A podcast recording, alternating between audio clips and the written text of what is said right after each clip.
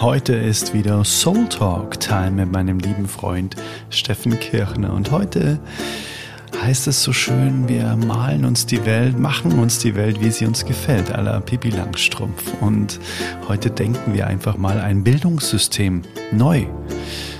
Was gibt es denn in dem Bildungssystem unserer Träume? Was wird da überhaupt unterrichtet? Wird überhaupt unterrichtet? Was gibt es denn für Fächer? Wer unterrichtet denn? Was ist wirklich wichtig? Was ist eigentlich gar nicht wichtig?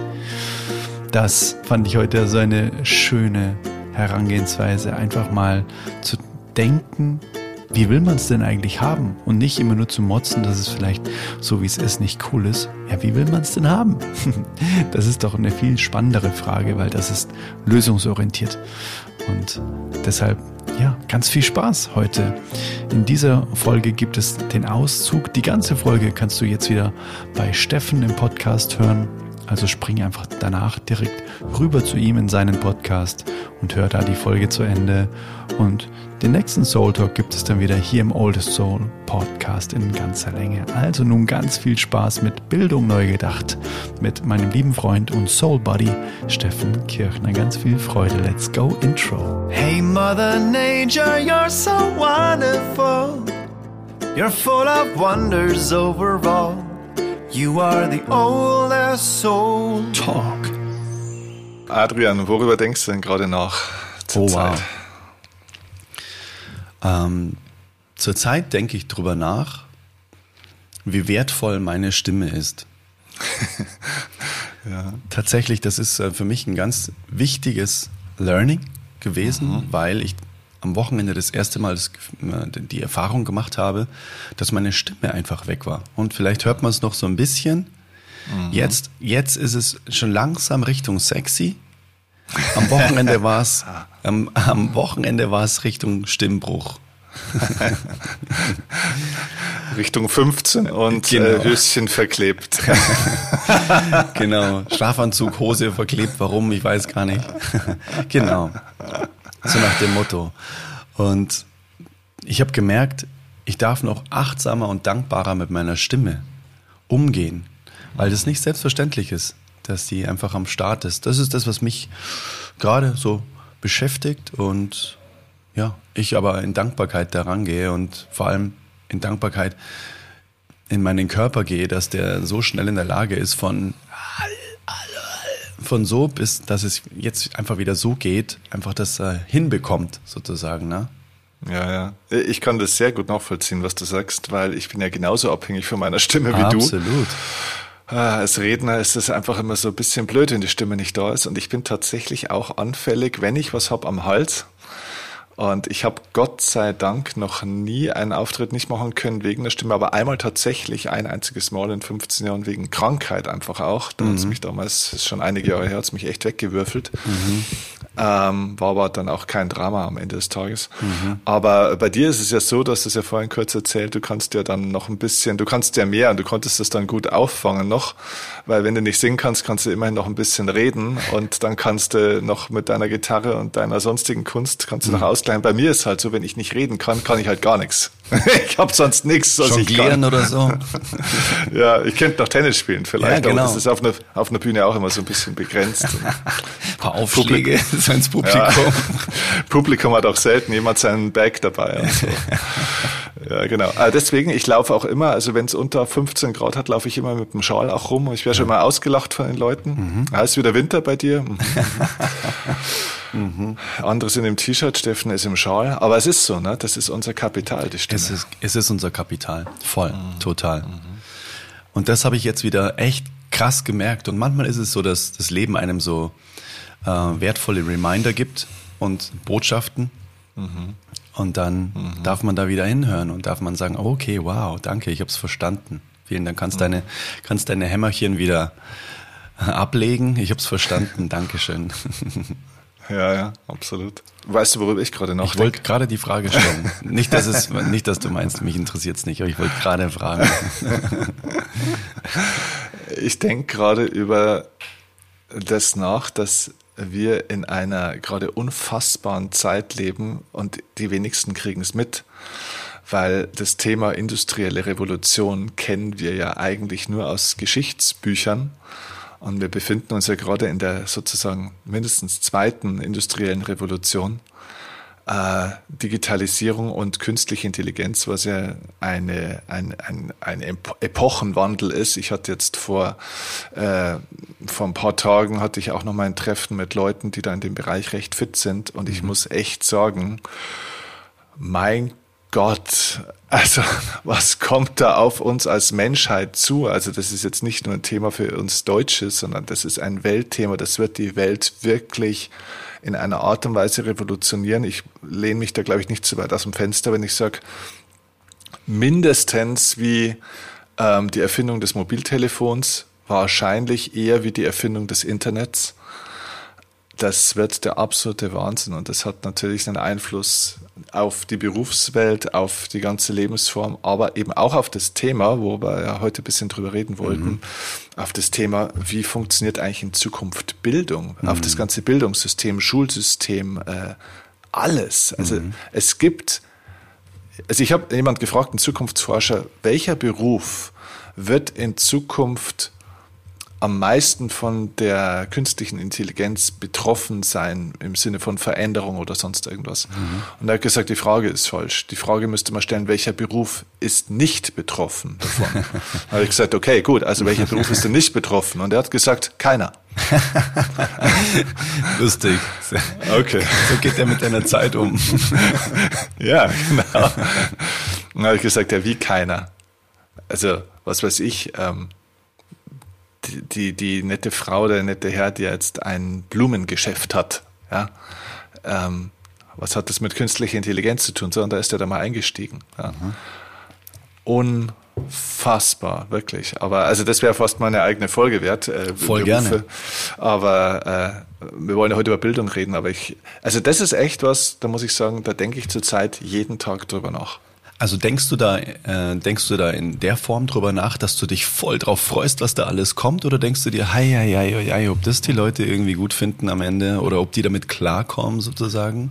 Oder, naja, da sind wir wieder beim mhm. Thema Fitness, Anpassungsfähigkeit. Mhm. Habe ich Bock, mich da drauf einzulassen oder nicht? Und ähm, der liebe Tim Gehlhausen, den kennst mhm. du ja auch, ne? Der Copywriting-Experte, der hat mal gesagt, ist künstliche Intelligenz schlauer als ein Mensch? Nein. Mhm. Ist ein Mensch mit künstlicher Intelligenz schlauer als einer ohne? Ja, auf jeden Fall. also jemand, der sie nutzt ja. sozusagen, ne? Wobei ich äh, der ersten Aussage nicht ganz unbedingt zustimmen würde. Ich würde sagen, dass die künstliche Intelligenz potenziell sehr bald schlauer ist als sehr, sehr, sehr viele Menschen zumindest. Mhm. Nicht ganz generell, also ich weiß, was er meint. Ne? Mhm. Und dem würde ich schon zustimmen, aber ich würde schon sagen, dass künstliche Intelligenz deutlich bessere Ideen finden kann. Und ehrlich gesagt, ich teste das zurzeit täglich aus für eigene Kreativarbeit. Und ich muss sagen, teilweise, also vielleicht liegt es auch ein bisschen an mir, aber äh, ist Du meinst, dass da so viel Raum nach oben ist, meinst du, oder? ja, also weißt du, die Bibliothek, auf die künstliche Intelligenz natürlich am Ende des Tages zugreift, ist halt deutlich größer als meine. Mhm. Und von dem her ist die Frage von, was ist schlau und was ist gebildet, mhm. ja, auch was ist kreativ eigentlich ja. und was ist äh, intelligent, mhm. äh, das ist, das wäre mal eine eigene philosophische Frage an der Stelle, ne? weil Bildung ist ja mehr, aus meiner Sicht zumindest, ist ja mehr als ähm, der Zugriff auf verfügbares Wissen sozusagen oder gespeichertes Wissen. Ich glaube, das ist auch ein Hauptthema heute, ne? Mhm. Genau, mhm. weil, weil Bildung ist ja im Endeffekt vernetztes Wissen, also aus meiner Sicht. Ne? Vielleicht würde jetzt da der ein oder andere Bildungsprofi oder mhm. Philosoph äh, widersprechen, aber es ist jetzt mal einfach so meine, meine Definition. Ich glaube, dass Bildung nicht einfach ist, ich verfüge über viele Informationen, weil wir ja heute sagen, okay, wir leben ja in einer Informationsgesellschaft. Ja, ich habe aber nicht den Eindruck, dass wir schon so viel mehr verstanden haben, auch wenn wir immer mehr Informationen haben. Und deswegen würde ich die Frage stellen, ob wir nicht in einer totalen Bildungskrise sind, weil wir eigentlich immer weniger verstehen, obwohl wir immer mehr Informationen haben. Und da sind wir bei ChatGPT oder mhm. bei künstlicher Intelligenz. Mhm wenn der Punkt jetzt immer mehr kommt, dass diese künstliche, und das wäre eine Intelligenzleistung an der Stelle, eben nicht nur eine unglaubliche verfügbare Datenbank zu haben, auf die ich zugreifen und äh, Dinge rausziehen kann, sondern das vernetzt in irgendeiner Art und Weise zu verstehen und gezielt einsetzen zu können, um echten Erkenntnisgewinn zu kriegen, dann sind wir aus meiner Sicht im Bereich von Wissen, mhm. von Verstehen, irgendwann sogar von Weisheit, wenn man es dann einsetzen kann. Ich glaube, Weisheit wird eben die Aufgabe des Menschen bleiben. Und jetzt sind wir beim Thema Bildung, ja, mhm. weil das ist ja nicht nur Wissensbildung, das ist ja auch Charakterbildung, Herzensbildung, äh, Persönlichkeitsbildung. Das alles braucht diese menschliche Komponente. Dann lass uns doch vielleicht mal so rangehen. Was glaubst du, welche Komponente des menschlichen Seins wird niemals von einer KI ersetzt werden? Also was ist ganz wichtig, dass wir noch Mensch bleiben sozusagen mhm. oder dass ein Mensch die Einzigartigkeit Mensch auch beibehält und mhm. nicht ersetzbar ist durch irgendwas, was plötzlich da ähm, erfunden um die Ecke kommt.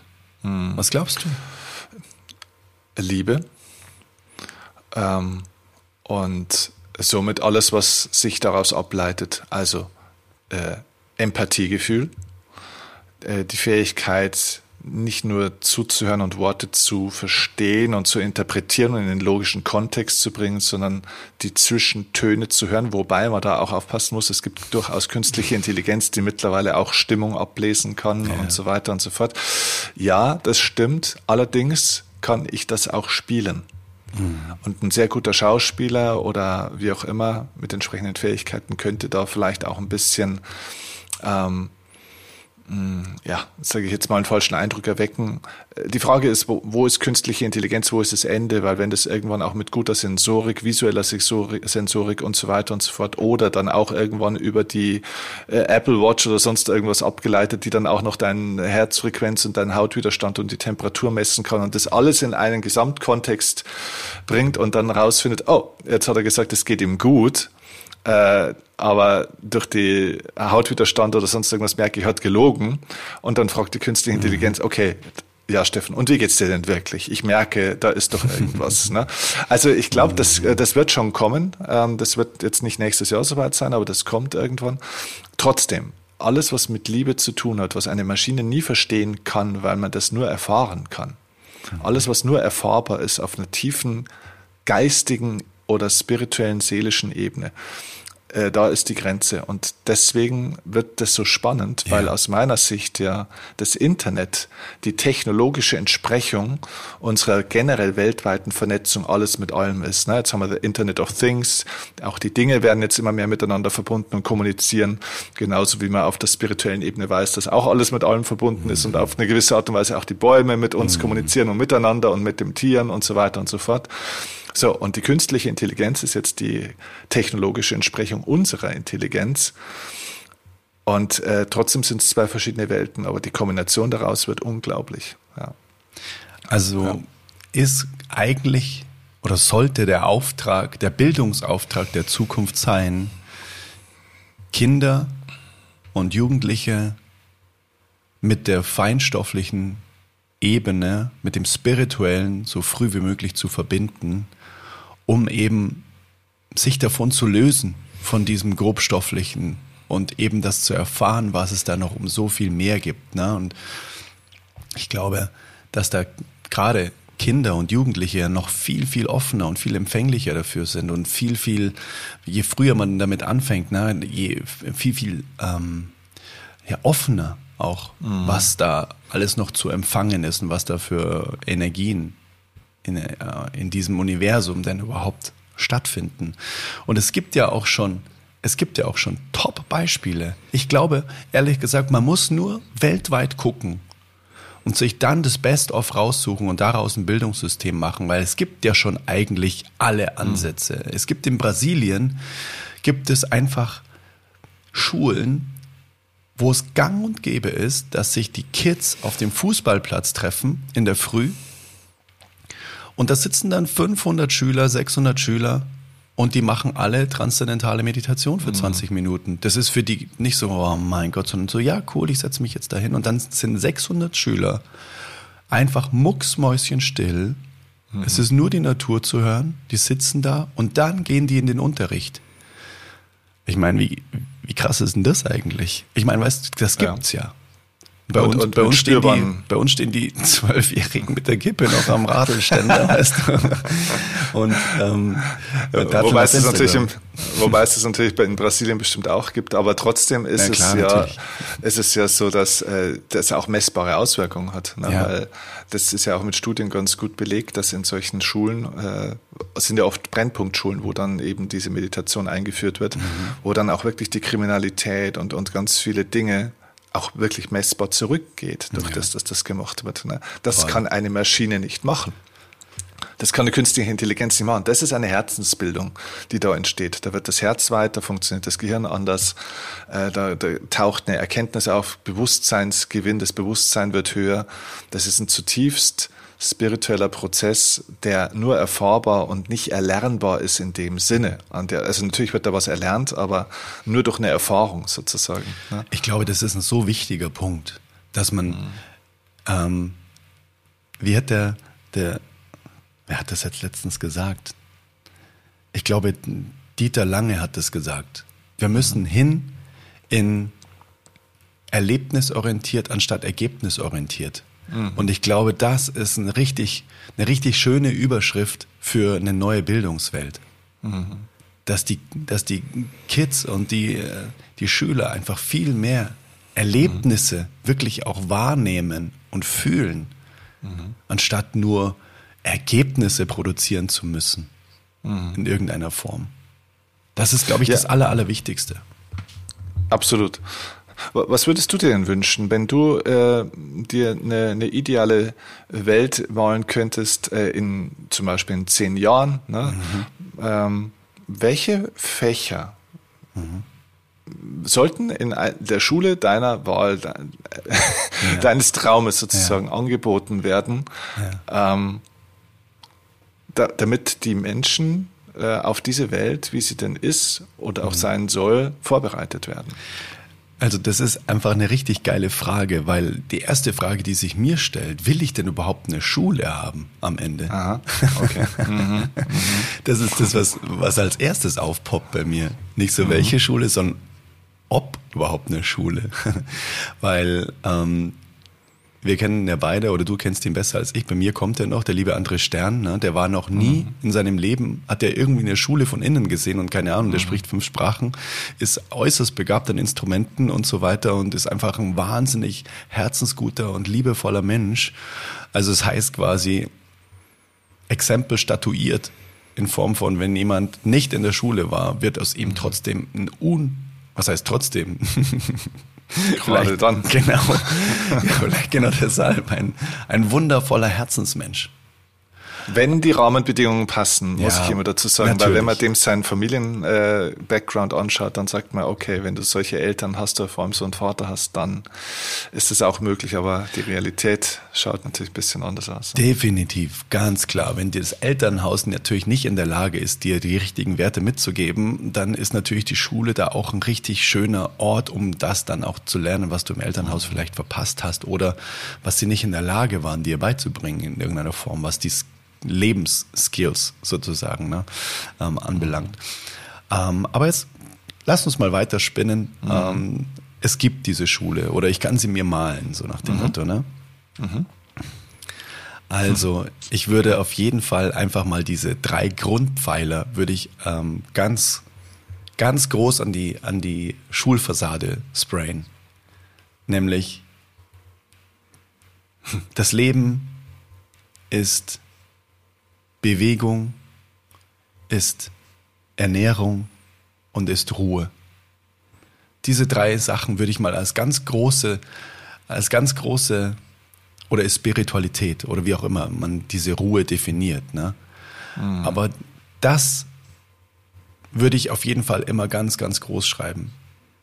Dass man, dass die Kids sich bewegen, dass sie lernen, sich richtig gut zu ernähren, wie die ganze wie die ganze Landwirtschaft auch funktioniert, wenn man das, lass mal Wirtschaft weg, wie das ganze Wachstum funktioniert von Natur, von Ernte, von ähm, Essens, Beschaffung sozusagen, weil das wird niemals aussterben.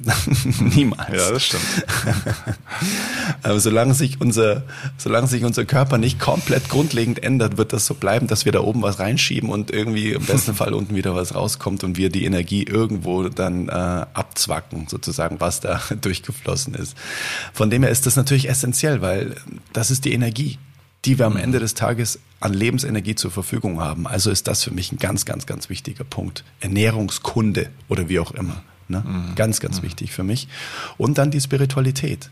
Das ist für mich auch mhm. ganz, ganz wichtig.